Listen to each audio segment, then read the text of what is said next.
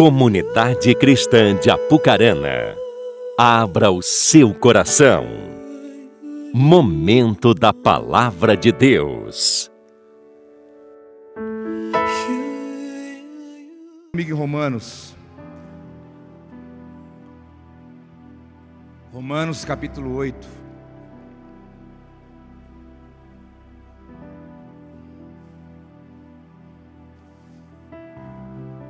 Vamos deixar que a palavra alinhe nosso coração nessa noite, para que ela possa gerar em nós a certeza e a clareza da nossa identidade no Senhor.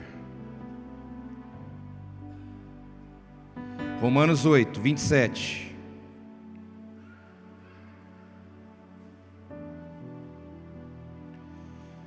E aquele que sonda os corações conhece a intenção do Espírito porque o Espírito intercede pelos santos de acordo com a vontade de Deus. Sabemos que Deus age em todas as coisas para o bem daqueles que o amam, dos que foram chamados de acordo com o seu propósito. Pois aqueles que de antemão conheceu também os predestinou para serem conformes à imagem de seu filho, a fim de que ele seja o primogênito entre muitos irmãos. E aos que predestinou também chamou, aos que chamou também justificou, e aos que justificou também glorificou. Diga glória a Deus. Final de semana passado tivemos ministrações voltadas para a família. Sexta, sábado, domingo. Nós tivemos, um tempo específico voltado para a família. E eu quero pegar um gancho, eu quero pegar um gancho para continuar falando um pouco sobre isso, mas de uma outra perspectiva. Foi falado sobre a família natural, nossa família aqui da terra, nossos pais, nossos filhos, a maneira como relacionamos, como vivemos.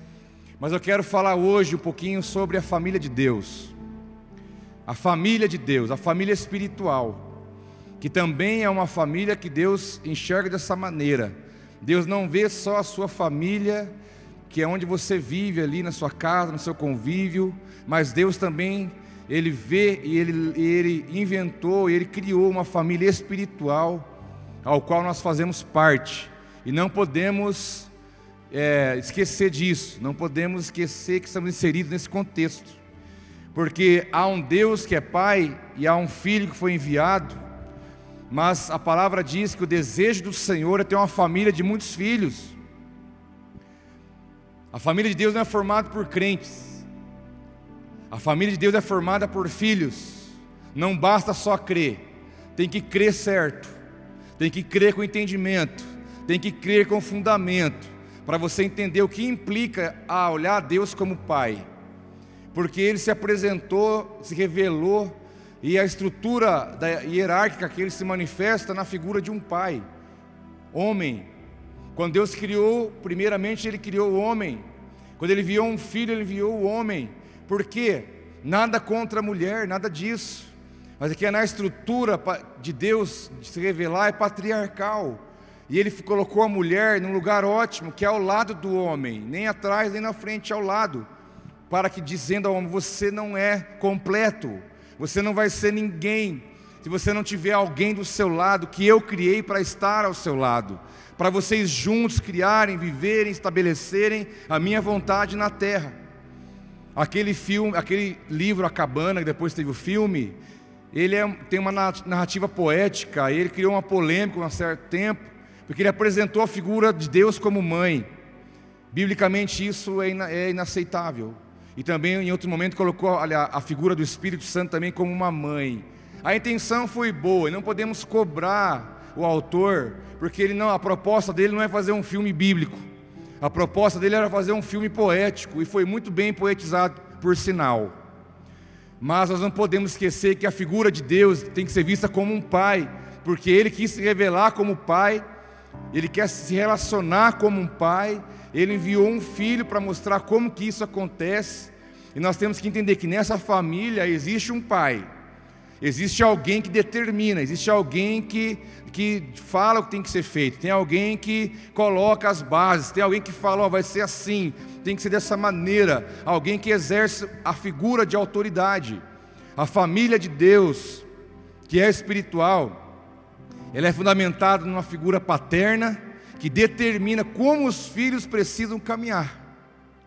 Esse é o nosso entendimento que a palavra de Deus nos coloca.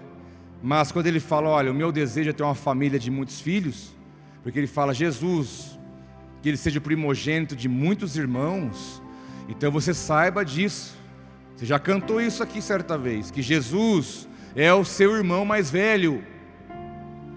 Jesus é o nosso irmão mais velho, porque ele é o primogênito, ele é o primeiro, e depois nós viemos, como filhos de Deus também, para relacionar com essa família espiritual entre muitos irmãos, uma família que cresce todo tempo, em toda a face da terra. Irmãos, eu cheguei em um lugar, quando eu fui no Quênia, falei, não tem gente aqui, é impossível que alguém viva nesse lugar. Falei, não vamos, não vamos achar nada. De repente anda, anda horas e horas e horas e horas. Falei, não pode viver alguém aqui. Daqui a pouco chegamos num campo de refugiados, cheio de gente, uma igreja lá dentro, uma igreja de zinco, zinco, lata, debaixo de um sol de 45 graus.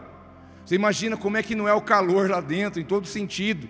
E o pessoal adorando, ajoelhado, próximo. Falei, Senhor, tem, tem filho seu aqui, tem irmão meu aqui.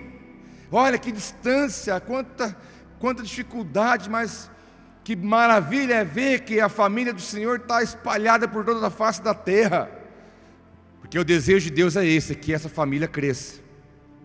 Mas cresça com entendimento, não com aglomeração, mas com um coração que sabe quem Deus é. Deus Pai. Deus Pai. A família de Deus, em primeiro lugar, ela é formada por filhos e não por criaturas. A família de Deus é formada por filhos. No Evangelho de João, capítulo 1, você conhece quando fala lá que no início era o Verbo, e o Verbo se fez carne, habitou entre nós.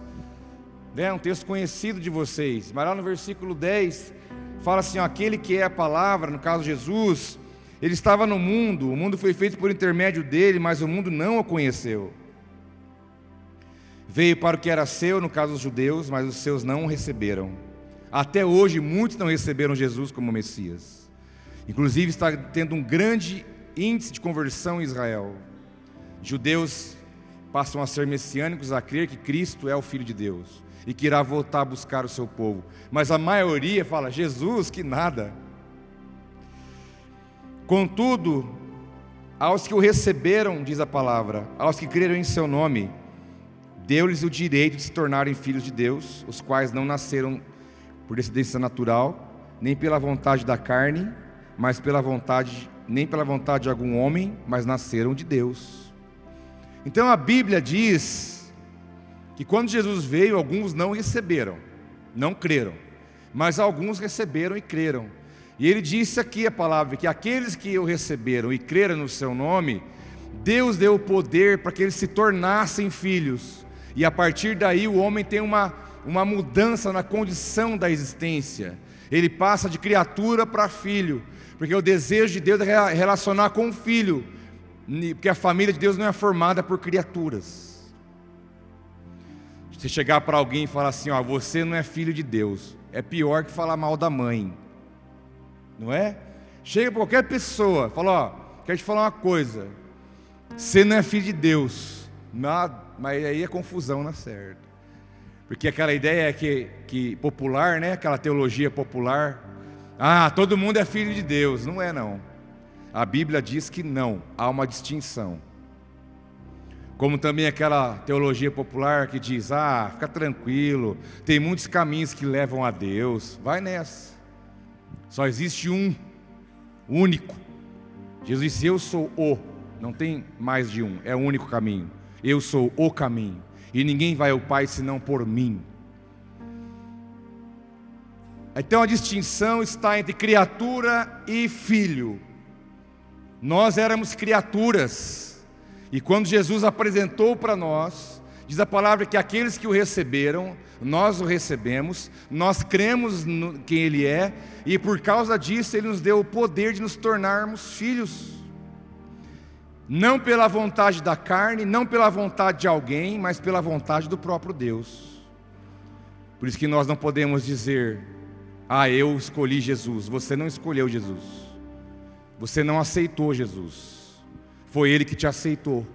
Foi Ele que te amou primeiro. A Bíblia diz isso. Não podemos inverter as coisas e dizer que você quis, que você aceitou. Que não, você que Ele foi escolhido. Você foi achado. Você estava perdido e você foi achado pelo próprio Cristo. Ele veio buscar e achar o que estava perdido. E glória a Deus porque Ele te achou. Glória a Deus porque Ele te encontrou nas esquinas da vida. Ele te achou, falou: opa, eu vou me revelar para você. Você não vai ser mais criatura, você vai sentar na mesa comigo, você vai ser meu filho. Irmãos, por isso que, que não tem nada a ver conosco. Foi muito feliz aquela canção, tem tudo a ver com Ele. É a graça, a misericórdia, o amor. Quem morreu na cruz foi Ele. Nós não temos participação em nada nisso a não ser ter a fé que isso foi feito por nós. A fé de viver. A criatura, a criatura é o alvo do evangelho. O alvo do evangelho é a criatura. O que, que diz lá na sua Bíblia, em Marcos 16,15? Ide por todo mundo, eu vou ler para você, não precisa abrir a Bíblia não, aí você fica mais centrado aqui. Ide por todo mundo e pregai o Evangelho a toda criatura. Ele não falou, vai pregar para filho, não, vai pregar para criatura. Porque as boas novas, a palavra evangelho significa boas novas, boas novas de salvação. Então vai pregar o Evangelho, vai anunciar as boas novas para todas as criaturas. Digam a eles que eles não têm que continuar nessa condição, porque a minha proposta para ele, para eles é que eles creem em meu nome e venham relacionar comigo como filhos. O alvo do Evangelho são as criaturas. Que esse alvo, esse Evangelho poderoso, que diz a palavra, que para quem não crê é loucura, mas para aqueles que creem é o poder de Deus que pode mudar e resgatar ou transformar uma vida. Um evangelho que muda a condição humana. Que aqui em, João, aqui em Marcos 16, 15, pregar o evangelho toda criatura. Essa palavra criatura é ser criado. Mas tem um outro termo usado no original que chega até doer o ouvido. Criatura é coisa criada. Alguém já te falou uma vez na vida, você é uma coisa. Se falou, acertou. Se alguém te chamou de coisa, pior que coisa criada, irmãos, é coisa mandada. Né? Então não está tão ruim assim. coisa criada. Então você era uma coisa. E Deus pegou uma coisa que Ele criou, um ser, e transformou essa realidade. Isso é espiritual, isso não é racional. Isso é espiritual. E transformou a realidade, a condição, minha e sua. E você não é mais uma coisinha. Você é agora o filho e a filha de Deus. Coisa boa isso aí, hein? Que coisa boa. A criatura se torna filho pela fé em Cristo, e ela então entra no propósito eterno de Deus propósito eterno. O que, que diz lá em João 3,16? De manhã sorteei uma passagem. Você quer ganhar uma passagem? Quem quer ganhar uma passagem aérea, a mão? Eu não falei para onde. De manhã eu falei, vou mandar lá para o é, Paquistão. Para pregar, chegar com a Bíblia na mão e falar, eu sou filho de Deus. Né? Vou dar passagem só de ida, porque eu não sei se você volta. João 3,16 Fala que é o versículo do coração da Bíblia, porque Deus amou o mundo de tal maneira que deu ou enviou o seu Filho, para que todo que aquele que nele crer não pereça, mas tenha a vida eterna. Tá certo? Falta o quê? Que Bíblia que você lê, irmão? Que Deus enviou o seu Filho unigênito você tinha esquecido do unigênito? Está lá em João 3,16, o filho unigênito, único. Não havia outro filho, só tinha esse, único. Ele falou: Eu tenho que dar tudo que eu tenho. A maior oferta que já existiu no mundo foi essa. Nenhuma oferta que eu fizer, você vai, vai superar essa. Ninguém pode surpreendê-lo, porque ele já fez a maior. A maior entrega, ele deu, ele ofertou o seu filho único, unigênito, para que todo, todo aquele que nele crê não pereça, mas tenha vida eterna. Mas o texto que eu li para você em, em Romanos 8 diz que aquele que o conheceu predestinou para ser conforme a imagem do seu filho a fim de que ele seja o primogênito entre muitos irmãos. Então Jesus, que era unigênito, passou a ser primogênito. Aquele que era único, abriu a porta para que outros pudessem entrar e continuar vivendo essa realidade de filho. Hoje, Deus já não tem um único filho, Deus tem milhares de filhos espalhados por essa terra, e você é um deles. Quando você acordar amanhã bem animado, segunda-feira é dia de animação, né? A semana começou hoje, não vai começar amanhã. Aí você põe, olha no espelho e fala: Você não é mais aquela coisa que você era. Você agora é um filho de Deus. Então viva como tal, ande como tal, creia como tal, desfrute como tal porque o filho que era unigênito veio, se entregou e se tornou primogênito, para que todos nós pudéssemos entrar pela porta que ele abriu para nós. Esse é o fundamento da, da filiação. Agora, uma coisa é certa, isso eu estou te falando, você está ouvindo, né? Tá, você está processando uma informação. Mas se isso não for gerado no teu espírito, você vai continuar sendo uma coisa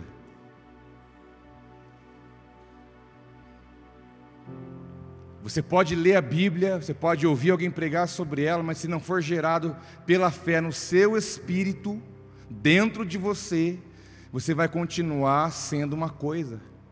E você não vai viver o que Deus quer que você viva. Você não vai, você não vai entrar na realidade que Deus quer que eu e você entremos. Você vai ficar à, à, à mercê disso, vai ficar à distância disso. Porque diz que o próprio Espírito de Deus testemunha, testifica no nosso espírito que nós somos filhos de Deus. É Ele quem aperta o botão, é Ele quem faz você entender, é Ele que faz você entrar nessa realidade. Não é você que fala, ah, agora eu sou filho, ai que beleza. Não, tem que ser algo feito pelo Espírito Diz a palavra que Ele convence o homem do pecado, da justiça e do juízo. É Ele que faz você nascer de novo. É Ele que te santifica. É Ele que te transforma. É Ele que te anima. É Ele que te faz entender a Bíblia. É Ele que faz, Ele traduz a Escritura dentro de você. É Ele que age na sua vida. É Ele que fala para você que você é filho de Deus. É pelo Espírito. É algo espiritual, porque a família de Deus, ela é espiritual.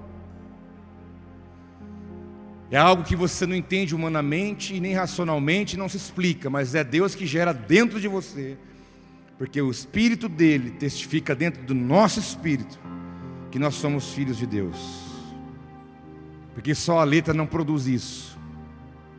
A palavra diz em Hebreus 10 que a lei, a velha aliança, a Torá, o Pentateuco, os cinco primeiros livros da Bíblia, é apenas uma sombra dos benefícios que haveriam de vir, e não a realidade.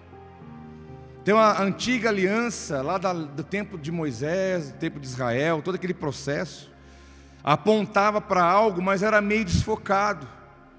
Diz a palavra que era uma sombra do que haveria de vir real. Aquilo não era ainda a realidade. Aquilo não era ainda a proposta na essência do que Deus queria fazer. Deus estava apontando um caminho, apontando uma direção. Então, se alguém buscasse na lei a forma de relacionar com Deus de verdade, esquece, ninguém cumpriu a lei, meus irmãos. Criou um clima de frustração no povo, na nação.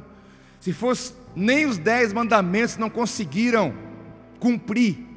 E se eu dizer para você que há mais de 600 mandamentos que Deus deu para o povo no Antigo Testamento, mais de 600, Vamos tirar então 590, ficar só com 10, mesmo assim não deu. Porque era uma sombra. Diz que a antiga lei é apenas uma sombra do que haveria de vir. Porque o que, haveria de vir seria real, e veio, e foi real. Foi tão real que falou: ó, você não está acreditando? Pega aqui, ó. Põe a mão aqui, põe a mão aqui. Se você não acredita que eu ressuscitei o terceiro dia, a prova real de Deus veio, andou nessa terra, morreu, ressuscitou, falou: Eu sou o caminho para ir ao Pai. Quem quer chegar lá, vem por mim que você vai chegar. E você não vai ter mais uma visão desfocada, não vai ser mais uma sombra, vai ser uma imagem nítida de um Deus Pai sentado no trono e que cuida muito bem de cada um de nós. Você tem dúvida disso? Irmãos, a Bíblia é a Bíblia, né? Não tem para ela. A Bíblia ela se explica, ela se completa. A sabedoria, a multiforme a sabedoria de Deus é demais. Antigamente só tinha lei moral. A lei dada por Deus falava como que o marido tinha que tratar a esposa, como que o filho tinha que tratar o pai, como que eram feitos os negócios, o comércio. Deus deu leis para o comércio, como comercializar como entrar, como sair, como fazer, como construir. Ele deu toda uma conduta, uma lei moral de conduta, de comportamento para o povo andar por um caminho até que Jesus viesse como uma proposta real e visível para eles. Mas quando Jesus vem e mostra a realidade das coisas, aí então ele aproxima o homem de Deus. Porque veio profeta, veio sacerdote, veio juiz, veio rei, veio, veio tudo. E não conseguiu fazer a aproximação. Então Deus falou: agora vou enviar o meu filho. Agora eles vão conseguir aproximar de mim. Então Jesus vem com uma proposta de proximidade. Aquele Deus que estava longe, um Deus que, Deus que todo mundo tinha medo. Moisés, fale tu conosco, que nós temos medo de Deus matar nós um povo que tinha medo de Deus, receio, um, um povo que só queria maná, água, comer e dormir. Nós só queremos o que Ele tem para dar para nós, nós não queremos estar perto dele, que ele, é meio, ele pode matar a gente. Jesus vem para trazer uma proximidade, proporcionar uma proximidade de relacionamento para nós.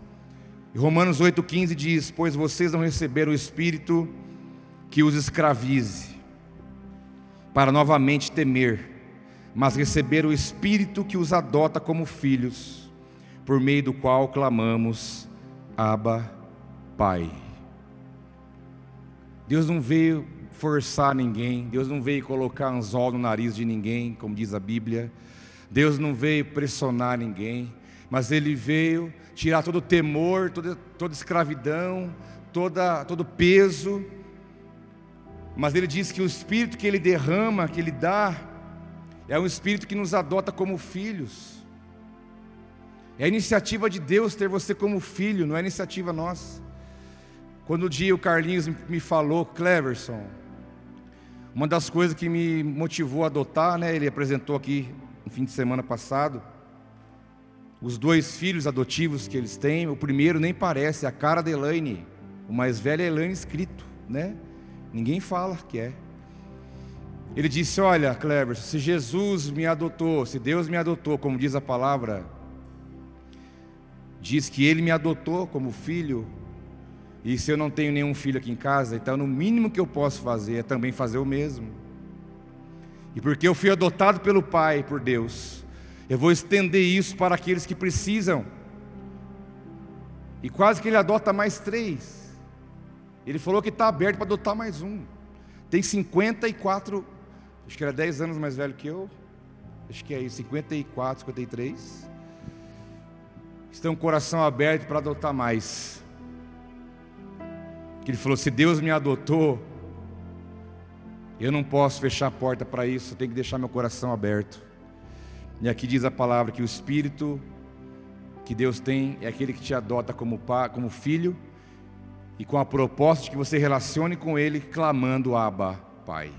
Abba não é expressão hebraica, Abba não é grego, Abba é aramaico, é a língua mais simples.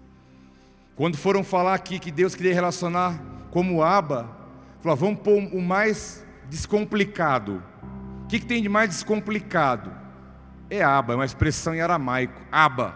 Então escreve aí, não põe hebraico, não, porque hebraico pode ter 30 significados diferentes. Não põe nada, põe, põe o aramaico.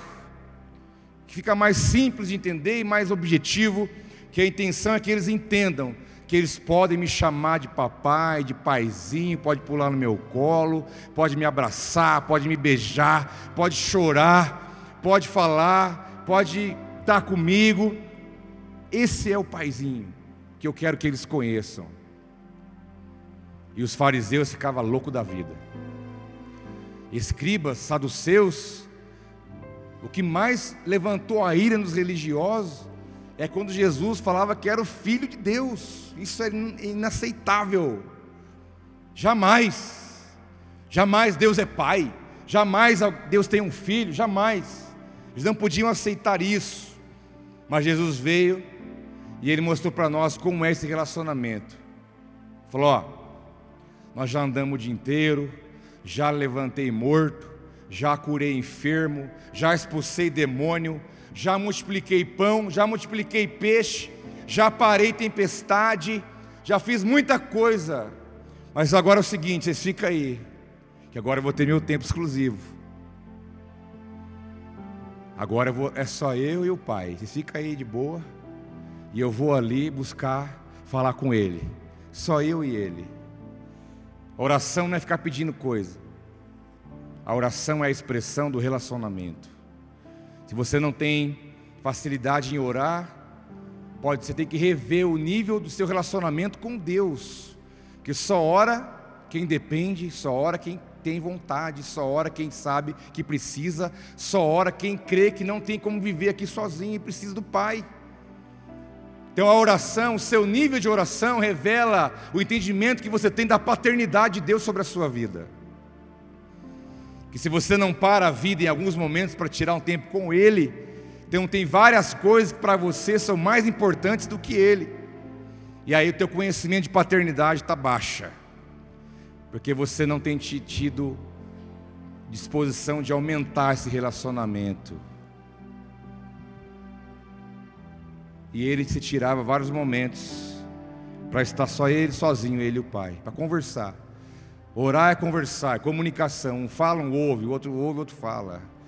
É esse o sentido da coisa. É expor na presença dele, conversar com ele. Entendeu? Falou, meu pai, o negócio está difícil, hein? Para com essa história. Oração bonita não é aquela que fala Deus de Abraão, Deus de Isaac, Deus de Jacó, Deus das alturas, Deus dos montes, Deus dos trovões, Deus de Gênesis. Irmãos, isso não impressiona ele em nada. Ele não está atrás disso. Entendeu? Não tem nem que entonar a voz. Deus. Não tem isso. Não tem oração forte. Tem oração sincera. Que é ouvida. Entendeu? Você não vai impressionar ele com essas coisas, não, nem eu. Porque o que ele quer é você chegar para ele e falar: Pai, está difícil. Pai, ajuda nós aí, Pai. O que, que eu faço agora? Por onde que eu vou? Eu não sei o que eu faço. Eu sou limitado. Mas o Senhor sabe tudo. Aonde que está a saída? Mostra aí para mim. Pai, está uma, umas coisas no meu coração ruim demais. Eu sei que eu não posso ter isso, mas a maldade está em mim. E tem pessoa que eu estou com vontade de enforcar, Pai. Você não corou isso? Ora, é uma beleza, funciona. E então Deus Pai vai ouvir a tua oração e vai manifestar o favor na sua vida. E falar, filha, verdade? Ah, não acredito que você está desse jeito. Vem cá, me conta mais. Imagina? Me fale mais sobre isso. Quero saber mais. E aquela coisa lá, e aquele. Ele fala, então tá bom, anota aí, eu vou te falar umas coisas. Você tem alguma, algum lugar da vida que já anotou algumas coisas que Deus já falou para você, irmão? Quando você for orar, leva uma caneta, leva uma folha, não leva celular não, que ele te tira da presença de Deus. Leva caneta. Sabe o que é caneta, né? Porque ali você vai falar com ele, mas dê tempo para que ele também fale com você, porque ele vai falar acalma sua alma, para de agitação, fica ali e fala, Deus, fala, Ele vai falar, pode ter certeza que Ele vai falar. e você anota. Porque Ele tem prazer em relacionar com os seus filhos. Porque a família não é formada por criaturas, é formada por filhos que sabem o Pai que tem. É por esses. De perto o propósito se clarifica. O propósito do Senhor é clarificado quando você está perto, você está vendo nitidamente. Porque ele diz em Romanos 8, 28, vocês adoram esse versículo, que diz: Sabemos que todas as coisas cooperam para o bem daqueles que amam a Deus, daqueles que são chamados segundo o seu propósito. Você gosta de falar isso? Fica tranquilo, irmão, né? Aquele consolo, né? Tudo coopera, né? Até dar até amanhã, tudo coopera para o bem, fica sossegado, vai dar tudo certo. Tudo coopera sim, meus irmãos, mas não para todo mundo. Não é para todas as pessoas que tudo vai cooperar para o bem, não, porque aqui coloca dois tipos de pessoas que tudo vai cooperar para o bem, fora isso, esquece. Ele diz que tudo vai cooperar para o bem, primeiro, daqueles que amam a Deus, que amam. Toda a lei foi resumida em duas. Os 613 que eu te falei foi resumido em dois mandamentos: ama a Deus acima de tudo e o próximo como a si mesmo. Ama a Deus de verdade, com a sua força, com o seu entendimento, com a sua alma. E se você ama a Deus, você pode ter certeza que quando as coisas derem errado para você, você não vai cantar o cântico do Egito, não vai ficar murmurando, questionando. Deus esqueceu de mim, Deus não lembra de mim, Deus só abençoou o outro, para mim nada dá certo, porque não sei o que, porque mais não sei aonde. Se você ama Deus, você vai saber que se não deu certo aquilo, é porque Deus tem algo melhor para você depois. Porque você vai entender que se você ama Deus, tudo vai cooperar para o seu bem. Tudo. Isso envolve coisas difíceis, dificuldades, problemas, enfermidades, seja lá o que for, dificuldade que você passar na vida, vai cooperar para você. Deus está permitindo isso para trabalhar na sua vida. E se você ama Deus, não vai haver dúvida no seu coração que tudo vai cooperar para o seu bem lá no final. Porque quando Deus fala não, é difícil não, né? É não é difícil. Para alguns é difícil falar. Se você não sabe falar não, aprenda. Tem que saber falar não. Porque a Bíblia diz sim, sim, não, não. Que passar disso vem do diabo. Então tem pessoas que têm dificuldade de falar não, mas outras têm dificuldade de ouvir não. Nós temos que aprender a ouvir o não de Deus. Temos que aprender a ouvir o não das pessoas. Porque Deus trabalha nisso, não é só no sim. No, no não também trabalha. No não também ele trabalha. Então todos nós passamos pela moenda da vida. Falei. Nós passamos pela moenda da vida. É o produzir da manteiga produz leite, torcer do nariz produz o sangue. É o apertar da azeitona produz o azeite. A tua Bíblia diz isso. É quando Deus vem a dar uma apertada na gente, e a gente não gosta muito, né? Você tem que lembrar, nossa, eu amo a Deus. Meu, meu coração, minha vida ama Ele. Então isso vai, é para o meu bem. Ainda que eu não estou entendendo, não estou discernindo tudo isso, está difícil passar por essa situação, mas se tudo coopera para o meu bem, então meu Pai está trabalhando. Meu Pai não dorme, meu Pai não tem preguiça, meu Pai não tem desânimo, meu Pai não tem filhos prediletos, Ele trabalha nas nossas vidas, porque Ele nos ama, e se você ama Ele de verdade, deixa Deus fazer o que Ele quer fazer na sua vida. Que terrível é querer lutar com Deus, você já perdeu, não faça isso. Que nosso primeiro chamado é para ser filho. Éramos criaturas e Deus nos chamou para sermos filhos. Então, para o teu primeiro chamado na terra é para ser filho de Deus. Depois é o que você vai poder fazer, mas primeiro você não tem que fazer nada, é só crer. E aí, como filho de Deus, você vai viver a vontade do seu Pai. Quando ele fala, vai pregar a palavra, tem gente que não conhece. Amém, vou fazer. Busca a minha face, busca a minha presença, amém, eu vou fazer. Cuida da sua língua, não fique falando besteira por aí. Uh, é verdade. Cuida bem da sua casa, respeita o próximo, estenda a mão para quem precisa. Não seja avarento, não seja arrogante, não seja orgulhoso, não seja tardio em perdoar. Amém, vou fazer. Porque se é a vontade do meu Pai, eis-me aqui para obedecer. Porque eu sei que se Ele fala isso para mim, Ele quer me abençoar. Ele quer nos abençoar. Deus não é carente. Moisés perguntou: E vou em nome de quem lá, Deus? Falar com o Faraó? Fala que você vai no nome do Eu Sou. Eu sou, eu me garanto, não tem que explicar mais nada. Eu sou Deus. Deus não é carente, não precisa de nós. Mas Ele ainda assim decidiu relacionar conosco a partir dessa, desse relacionamento familiar. E nos chamou para ser filho. A família do céu, a família de Deus, ela é alinhada ela é fundamentada, ela tem uma forma de acontecer. Hebreus 12 diz: Vocês que se esqueceram da palavra de ânimo que eles dirige como a filhos. Irmão, o que você sente? Quando eu leio essas coisas, me dá um negócio bom. E Deus fala assim: ó, vem cá, eu quero falar com você de pai para filho. Isso deve gerar em você um, um sentimento de de prazer, de alegria, de gratidão.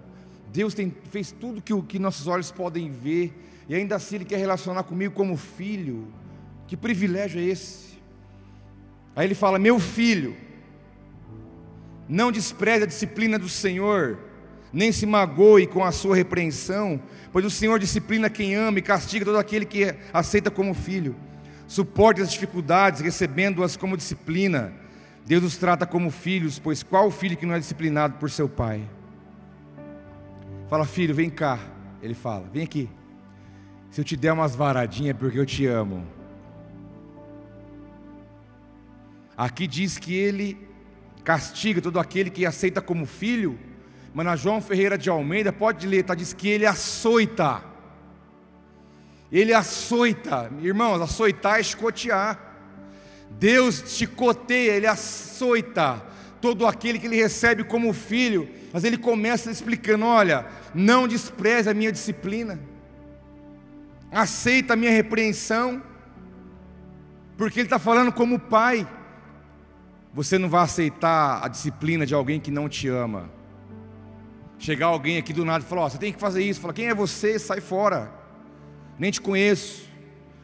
Agora, se alguém que te ama chega e fala: oh, você tem que fazer isso, você está errado, a pessoa aceita, porque nós sabemos quem nos ama de verdade. Irmãos, eu falo cada coisa para alguns lá na minha salinha, eles falam: Ai meu Deus, a sala do pastor.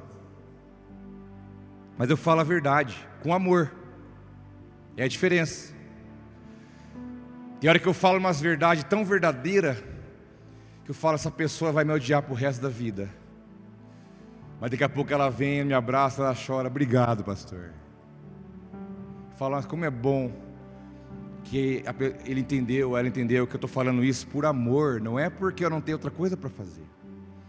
Nós que somos humanos temos que aprender, né, a repreender, a exercer repreensão também com nossos filhos. Se você é pai, se você é mãe, nunca você deu uma varadinha no seu filho, eu te garanto, você não ama ele de verdade. Você está criando um problema para a sociedade. Um filho que não tem limites, que nunca levou uma varadinha na perna, eu levei várias, não morri, estou vivo até hoje. A Amy, quando era pequenininha, levou várias também. Hoje ela não precisa mais, está com quase 12 anos. Cleverson chegava, filha, você fez aquilo errado, eu, te... eu testava em mim, né? A varinha, testava em mim para ver o grau da força. A hora que dava aquela ardidinha, sabe aquela ardida? Falei, é essa aqui mesmo.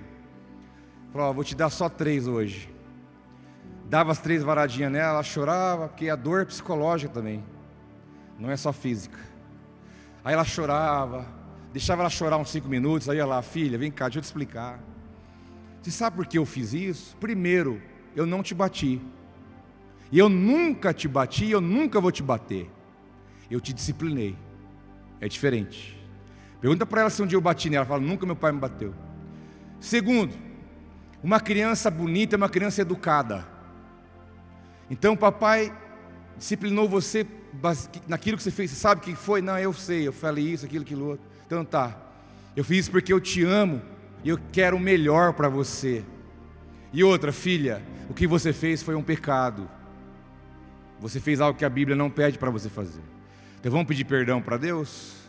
Vamos. Eu orava com ela, Pai do céu, me perdoa porque eu fiz errado.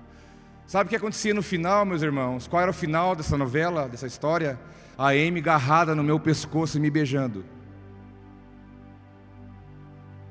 E aí? Como é que você me explica isso? Deus me livre, vou dar uma varadinha. Meu Deus, nunca. Então vai. Vai crescer sem limite, sem padrão, sem reconhecer figura de autoridade. Vai chegar na escola, vai ser um terror. E aí, coitado dos coordenadores, diretores e professores, que tem que aguentar filhos mal educados, que não sabem respeitar o professor, não tem limite. E sabe quem é o culpado? Pai e mãe. Aí vai crescer deformado, vai encontrar um outro deformado, vai casar, dois deformados, vão gerar uma família mais deformada ainda, vão ter filhos mais deformados ainda, e aonde vai parar isso? Porque o pai e a mãe corrigem o filho que ama. Estou falando de bater, nada disso. Nada disso. Feita com consciência, na calma, com amor, com, com, conhecimento, com entendimento. Não adianta você lá dar uma chinelada lá e sair andando, não vai adiantar nada. Tem que saber fazer coisa, dá certo.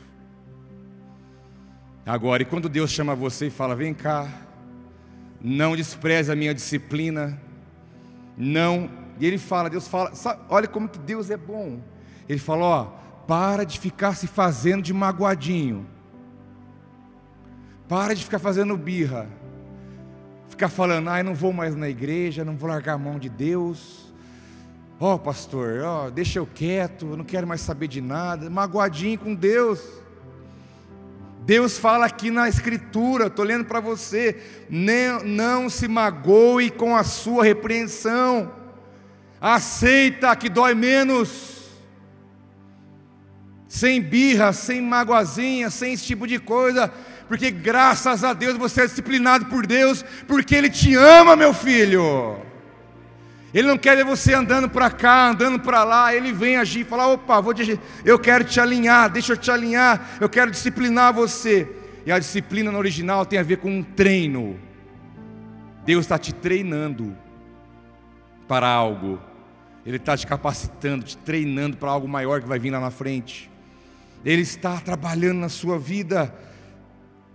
E Ele fala: e digo mais para você. Deus fala: e digo mais para você no último versículo. Sabe o que você está passando aí? Como é que estão tá os seus últimos dias? Dá uma avaliada aí na última semana, no último mês. Sabe tudo que você está vivendo aí, meu camarada? Eu estou disciplinando através das circunstâncias. Suportem as dificuldades, diz o Senhor, recebendo-as como disciplina. Deus os trata como filhos. Qual filho que não é disciplinado? Dificuldade é a sabatina do crente. Deus usa de tudo para com todos. Tá difícil a coisa? Deus está te treinando. Tá difícil a coisa? Ele está disciplinando. Tá difícil a coisa? Ele está te repreendendo porque Ele tem um alvo com isso, Ele quer te levar a viver o plano que Ele tem para você, porque o plano do Pai é perfeito, o plano do Pai é poderoso.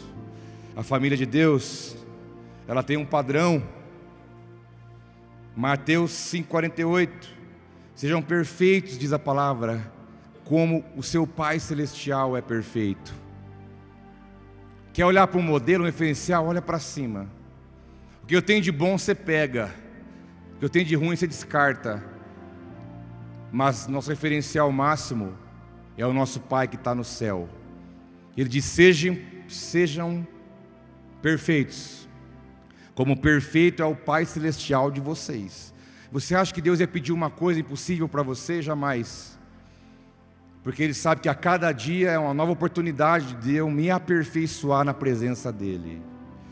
Eu tenho que amanhã ser mais aperfeiçoado do que hoje eu vou buscando a perfeição como Ele é a cada dia. Isso não é um botão que você aperta, não é um, uma coisa do dia para a noite, é um processo.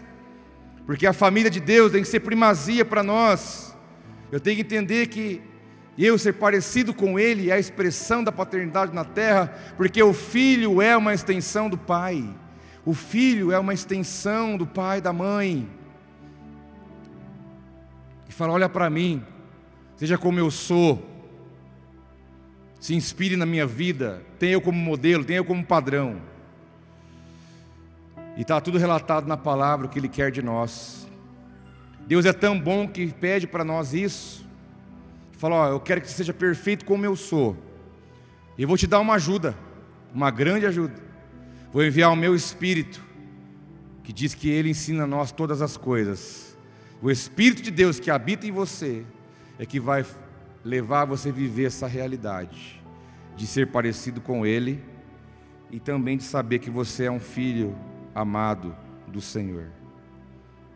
A família de Deus deve ser primazia para nós. Deve ser primazia. Quem ama seu pai ou sua mãe mais do que a mim não é digno de mim, diz o Senhor. Quem ama seu filho ou a sua filha mais do que a mim não é digno de mim. Vamos começar pelos filhos. Quem é pai e mãe sabe, é o ponto fraco. Você ama mais a Deus do que seu filho? Você entregaria o teu filho para ser um missionário num país de perseguição? Você, irmãos, eu não posso ir no médico aqui que eu, eu pego no pé deles. Cara, vamos comigo para a África, velho. Todos os médicos, eles estão já, todos já estão sabendo disso, eu vou falando. Cara, vamos comigo para a África. Vamos comigo para a África. O último agora que me atendeu, quando eu passei mal a última vez, um japonês, gente boa, Miguel, Aoki, que é isso? Michel, verdade. Falei, Michel, vamos comigo, velho. Você é um cara novo, vamos lá atender. Pelo amor de Deus, eu tenho medo, rapaz. Veja aquele negócio de médico sem fronteira, é perigoso. Falei, não, cara, vamos. Vamos lá, pensa nisso, ora por isso. Vamos, vamos tentar, vamos lá. Ele falou, não, eu tenho medo. Agora, será que nós também temos medo? Temos medo? Os filhos não são nossos, são heranças do Senhor. Se teu filho falar, olha, eu quero servir a Deus lá, como teu irmão aqui da igreja falou, eu quero ir para a Síria, Cisjordânia. Você ama a Deus mais do que seus filhos? Como um, um vídeo que viralizou aí, de um casal lá do Oriente, não sei se era Azerbaijão, alguma coisa assim. O filho foi preso porque estava pregando o Evangelho, foi levado para outro país e lá era torturado todo dia. O pai e a mãe não podiam ir lá, não podia passar fronteira, não podia visitar, mas a agonia do pai e da mãe de saber que todo santo dia enfiavam agulhas debaixo da unha dele. O menino de 16 anos. O que um pai ou uma mãe desse poderia fazer? Cadê Deus? Aonde Deus está? Deus não gosta da gente. Deus abandonou nós. Ao nosso filho lá, um menino novo, com 16 anos, sendo torturado todo santo dia para negar e para abandonar o Evangelho. E o menino não abandonou. Será que numa hora dessa não era para se revoltar contra Deus? Mas o pastor, contando a história, falou: olha, os pais em nenhum momento reclamaram, nenhum momento murmuraram que sabiam que o filho estava lá para cumprir um propósito. O filho não parava de falar de Jesus lá dentro, evangelizou muitas vidas lá dentro, mesmo sendo torturado todo dia. Nós amamos mais a Deus do que nossos filhos, nós amamos mais a Deus do que nosso pai, nossa mãe, que a palavra diz: se você não amar Ele acima de tudo isso, nós não somos dignos dele. Irmãos, isso é muito forte para nós. Nada pode estar na frente dele, nada. Nem filho, nem pai, nem mãe. Deus não está querendo fazer comparação de nível de amor, Ele não precisa disso. Mas Ele quer saber em que lugar Ele ocupa em nossa vida. A família é uma bênção, eu rolo no chão com elas, é, eu, eu, eu sofro quando eu fico sem estar perto delas. É a família que Deus me deu, sou muito grato por isso. Vou cuidar fazer tudo que eu puder minha vida inteira para cuidar bem, mas elas não podem ocupar o lugar que é de Deus. Deus tem que ser o primeiro lugar na nossa vida, Porque a família de Deus tem que ter a primazia. Dói no meu coração um dia quando eu vi uma pessoa dizendo: Olha, eu não vou na igreja, eu não fui, porque eu fui ter um tempo com a família. Eu não estou ouvindo isso. Que fala desviada. Falei, cara, estou pregando para as paredes, só pode. E desde quando pegar a esposa e os filhos e vir para a casa de Deus, não é estar com a família, meu povo. Quem diz que está com a família, então tem que não estar aqui, tem que ir para o shopping, não sei para onde. Então, se eu pegar a minha esposa, minhas filhas, sentar ali, adorar a Deus, louvar a Deus, tirar um tempo para estar na casa de Deus com meus irmãos, isso não é um programa de família. Isso é o melhor programa, é a, é a, memória que está gerando no coração do seu filho, do teu filho e você com a mão levantada, adorando a Deus. Aí depois você vai para o shopping, vai para onde você quiser. Eu também gosto de ir ali, passear, andar, todo mundo gosta disso. Mas falar para você, se eu tiver que escolher um programa, eu prefiro estar aqui com a minha família, na presença de Deus. Porque a família de Deus para mim tem primazia. São as primeiras coisas. Eu não posso inverter o lugar das coisas. Davi disse: melhor estar um dia na casa do pai do que mil dias em outro lugar. E ele já deixou o recado. É só de colocar as coisas nos seus lugares.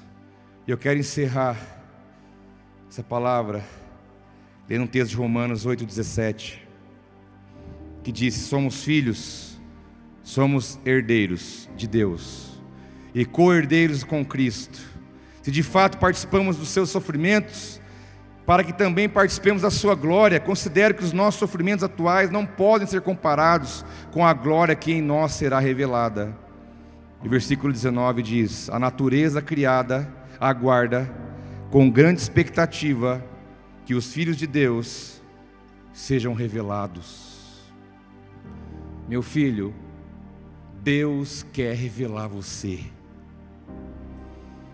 Diz que nós, se nós somos filhos, somos herdeiros em Deus e co-herdeiros em Cristo. Há uma herança nos esperando.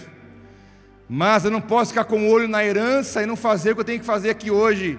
Eu tenho que fazer o meu papel hoje até que a minha herança seja entregue porque ela vai ser entregue nas minhas mãos, como também vai ser entregue na sua. Mas o texto conclui dizendo: a natureza criada aguarda com grande expectativa a manifestação dos filhos de Deus. E aqui, quando fala natureza criada, está se referindo à criatura, é a mesma palavra. E aqui eu completo, eu fecho. Marcos 16, 15. Vão e preguem o Evangelho a toda criatura. Essa mesma palavra que estava lá no criatura de Marcos, no versículo de Marcos, é a mesma palavra que está aqui. A criatura aguarda com grande expectativa que os filhos de Deus sejam revelados. Ou seja, Deus te tornou filho para você se revelar no meio das criaturas, para que elas também possam ser filhos como você é. Ou você acha que Deus dá pontos sem nó? Ou você acha que tudo isso que Ele deu para você não tinha uma intenção e não tem um propósito? É o propósito eterno de Deus, uma família de muitos filhos, Jesus, o primogênito entre muitos irmãos. Agora, se você entender quem você é em Deus, filho, você vai entender que lá fora há uma grande expectativa, uma grande expectativa lá fora do mundo, das pessoas, te esperando. Há uma grande expectativa da criação, esperando, te aguardando, para que você se revele como filho de Deus. Irmãos, isso é lindo demais. É lindo demais. Tem alguém ansioso te esperando. Tem alguém com a grande expectativa. Que hora que ele vai aparecer? Que hora que ele vai falar? Que hora que ele vai dar um passo na minha direção e vai aproximar de mim? E vai dar a mão para me puxar daqui? Que hora que ele vai se revelar? Que hora que ele vai se mostrar? Há uma grande expectativa lá onde você trabalha, a criação está lá esperando você se manifestar. Há uma grande expectativa na sua faculdade para que você se revele. Há uma grande expectativa na cidade, na sua família, para que você, como filho, saia e apareça para levar a glória do Pai para aqueles que não têm acesso a isso ainda.